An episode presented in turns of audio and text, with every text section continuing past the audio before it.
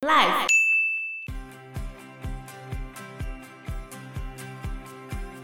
对于光绪的死因呢，早期主要有两个说法，一个就是被谋杀的，嗯，另外一个就是他是正常死亡的，就是病死的。可是他那一年三十八岁。后来中国检验光绪皇帝的尸骨，发现他是被砒霜毒死的。那到底谁会毒死他呢？Hello，大家好，我是 Joe，我是 Fana，我是 Anna。慈禧太后还有做其他的蛮好的事情哈，像是在法律上面的改进，因为中国自古以来一直有很多可怕的刑罚，像是凌迟啊、枭首啊、戮尸啊等等这些。肉体刑对，被永远删除。你不能讲这个中国很可怕，我们上一次才讲过。欧洲的也没好到哪里去啊。那就是嗯，比较被诟病的一些刑法，像凌迟、枭首、戮尸等这些比较被诟病的刑法，这一次也被永远删除了。就是不会干掉你之后，还要把你对，不会凌虐你、折磨你到你死，然后死了之后还要再折磨你的尸体。稍微人道一点点啊，哦、反正你只能死一次嘛。而且他在颁发谕旨的时候，慈禧太后还为清朝辩护了几句啊，就说这些残忍的做法呢是从明朝开始传下来的，所以他现在要禁止这些刑罚，而且他还禁止了刑讯、逼供，除非罪犯应该死，然后证据已经确认，但是他不肯招供的这种人可以刑讯之外，其他那种。初次问讯啊，或者是他的刑罚没有很重的这一种，都不可以再刑讯了。以前都直接上夹棍了。对啊，以前那种上夹棍，那腿都夹断了，怎么可能？都很多都被屈打成招。那这些比较残酷的刑罚都被禁止了，或者是被删掉了。这也是慈禧这一次庚子后新政的一些改变，在法律上面的变革。如果他完全成功的话，嗯、中国可能比较有机会，像是明治维新那样。嗯，但是问题是，他也离他自己生命的终点也剩下没多久了。虽然张荣对慈禧太后这次变法的评价非常的高，我认为他做了很多了不起的事情，但是蛮多清史专家跟学者都还认为。他的这个变法只不过是光绪皇帝变法的继续而已啊！那他真的想要改革吗？嗯、事实上呢，改革目的他只是为了要保住清王朝的江山而已。他只是延续嘛？对，他只是要延续清王朝的江山而已，并不是他真的想要改变。但是他也是大量运用这些革新派人士，比如说，不是有一个皇族内阁吗？嗯，皇族内阁的首任内阁总理大臣叫做奕匡。奕匡，他被孙中山骂到臭头，皇族内阁，你这垃圾，声名狼藉这样子。我早期念的课本还特别帮他标上“声名狼藉”四个字。其实他是维新人士，而且那一批所谓皇族内阁里面的皇族，大多数都是革新派的。就是孙中山就骂他嘛，就这样，还是照骂。所以慈禧太后最后，她终于了解到。王位呢，只能靠制度来去让它稳定下来，所以他迈出了这历史性的一步，他想要实施君主立宪，好，就是希望君主立宪可以让清王朝有统治的权利。就像刚刚就有讲的，他也知道，如果你不进行君主立宪的话，很有可能会被推翻，到时候满族连大清王朝都保不住。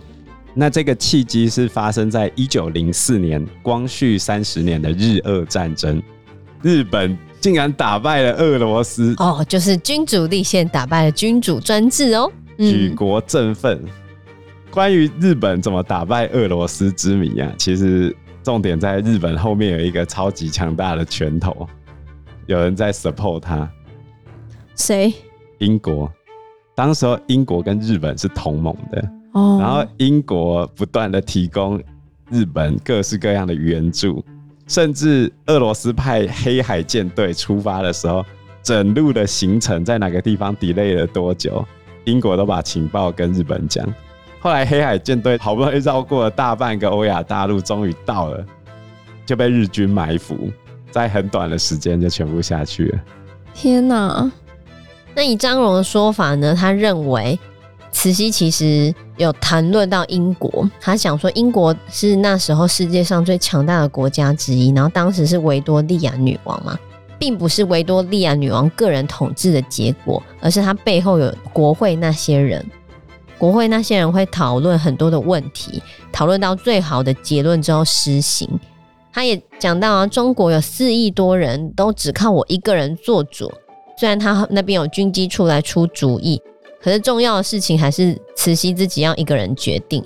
她虽然为她自己的能力骄傲，但是不可否认的，她在义和团的事情上面闯了大祸，所以她最后才会决定要君主立宪。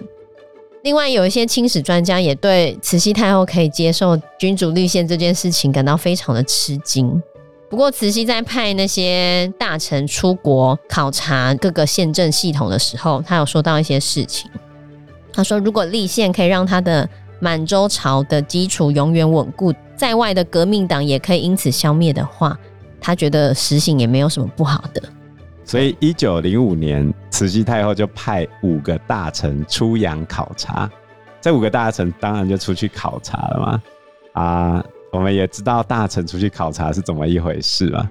这中间有一个拜官野史，我没办法证明他的真伪哈。事情是这样，这五大臣出去就有点类似我们的那些官员出去考察，哼，让我想到 Kitchener，对对，以前我们有那个出去考察，不是要写考察报告吗？嗯，然后之前就有人考察报告上面就只有三个字：妖兽战。哈，所以有一个说法是，这五大臣出去其实看不太懂，回来要交差怎么办？所以他们后来找了一个人代笔，谁嘞？清末立宪派的大将梁启超，慈禧太后最讨厌谁？梁启超，所以我说这是稗官野史，我不知道真伪。总而言之呢，这五大臣出洋考察之后，提出了三个君主立宪的好处：第一个，永远保持清帝国的王位；第二个，我们现在都已经君主立宪了，跟外国一样，所以呢，外国人就会觉得哦，我们是一样的，外国人就不会这样针对我们了。因为现在我们是君主专制嘛，他一直针对我们，我们都学你们了，你还要怎样？是这样吗？从日本的状态来看，的确是这样啊。对，但是那是因为日本打赢了一些战争，所以他们在国际地位上提升，不是吗？问题是外国人没有一直去找他们麻烦啊。那是因为日本没有那么大啊，中国市场比较大，饼比较大块，比较好吃啊。反正以日本的经验来说。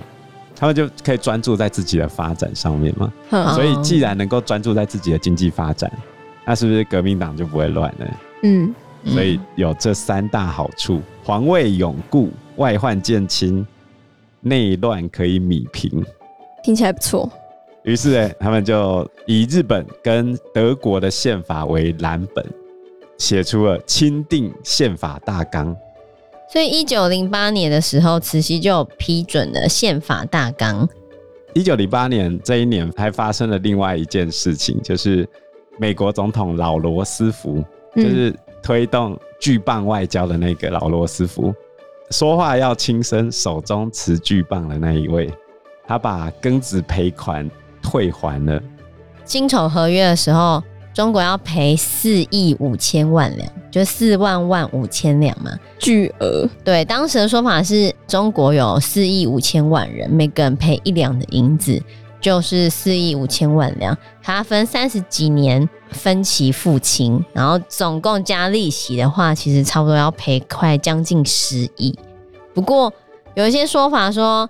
当时义和团的时候，真的破坏了很多的教堂，然后杀了很多人，嗯、还有破坏很多教民的家庭跟他们的房屋。所以这些国家们他们在清算了之后才拿出的数字，其实并没有多棒。那个赔款的钱其实真的都是有损失的，才叫中国赔的。然后以当时那个年代，这个赔款也不算是非常的巨额，因为你如果拿后面德国第一次世界大战时候的赔款来说的话，那个赔款更多。所以有些说法是四亿五千万两，其实还好。而且这四亿五千万两里面呢，美国后面把这些钱全部都拿回去，还帮中国成立了清华大学，也用这些钱让中国很多人到美国去读书。有很多美国留学生，那这些美国留学生后来回中国的时候，都为中国的发展就是造成了非常好，也为革命奉献了心力，搬石头砸自己脚。其实清朝存续唯一的方法就是大家都是智障。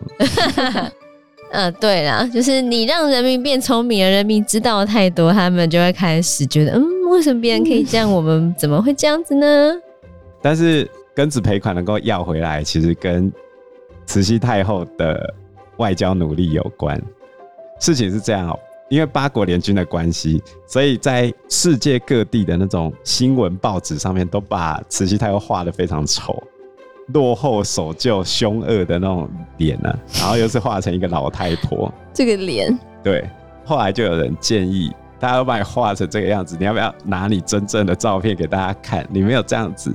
慈禧太后特别喜欢照相，她觉得画哈有点美颜的嫌疑呀、啊。嗯，所以呢，八国联军之后，她就把自己的照片送到各国公使跟领袖那个地方。后来，美国大使馆也拿到两张慈禧太后的大幅、很大张的照片，而其中一张是特别送给当时候的老罗斯福。后来，一九零四年，美国有一个世界博览会，里面有一个特殊的展品，就是美国女画家画的慈禧太后。很多人去参观那个，因为报纸上看到都是那个 很丑的脸，对，就那老太婆一样，所以很多人就去看那一幅画。后来清朝特使就把这一幅画作为中国政府的礼物送给罗斯福个人，罗斯福还举办仪式接受这个画像哦，接受之后交给美国国家博物馆收藏。所以后来老罗斯福觉得慈禧对他有意思哦，不是对他不错，等于是在搞外交嘛。于是他第二次当选美国总统的时候，就派他自己的女儿爱丽丝去中国旅游。然后去看一下慈禧太后，跟她打个招呼。可是当时候中国的老百姓很讨厌爱丽丝，广州街头还出现一张漫画，就是“龟仔抬美人”。龟仔就是广州话那种衰尾、衰仔败类，抬着那个爱丽丝的样子，号召中国教夫拒绝抬美国总统的女儿。为什么？你衰尾你才会抬她啦。结果这个漫画嘞，被报到全世界，因为上到香港去了。广州在香港旁边嘛，嗯、香港知道就拿出来看，结果又被美国领事馆抗议。后来清政府就逮捕很多人，连当时港英政府也把两个编辑驱逐出境。后来慈禧太后真的有接见到罗斯福的女儿哦。嗯，爱丽丝她自己的记录是这样，她就说慈禧太后身高中等稍矮。但是她穿的旗袍让她显得修长而庄严，呈现出一个杰出女性跟统治者的风范。后来爱丽丝回去之后，隔一年她要举办婚礼，慈禧太后知道哦，这个小女生要结婚了，嗯、决定送她一个礼物。她送她一大箱的名贵丝绸跟锦缎，直接送到白宫。其他国家都是送珠宝、貂皮这些。这只有中国才做得出来，因为丝绸是一个非常特殊的材料，一直到现在都还很昂贵。所以后来爱丽丝结婚的隔一年，老罗斯福就说：“那我们把这个庚子赔款退回去好了。”就是因为这样子，是他们的私人交易，就要求国会退还这一笔钱，但是也不是直接退，他觉得应该要让中国人聪明一点。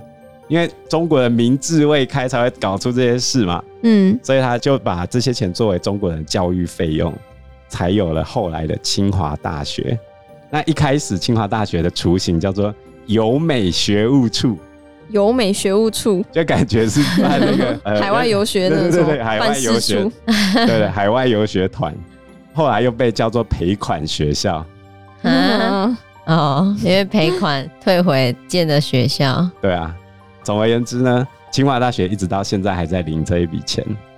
那我们再回来讲那个立宪制度。嗯，其实立宪制度呢，就在一九零八年的时候，慈禧有批准那个宪法大纲嘛。这个筹备的事情呢，其实混合了中国跟西方的制度。他希望可以遵从东方的长期传统，就是皇上可以有实质的权利，啊，他让皇上有统治国家大权。而且君上会有立法、行政、司法的大权哈。那议院呢会协助立法，然后政府辅助行政，法院来处理司法的部分。他希望可以借由这样子，让大清皇帝可以统治大清帝国，永永远远的下去。那西方的制度是什么部分呢？就是君主跟百姓在宪法之前是人人平等的，然后君主要受到议院，就是国会的制约，法律也要先经过议会的议决。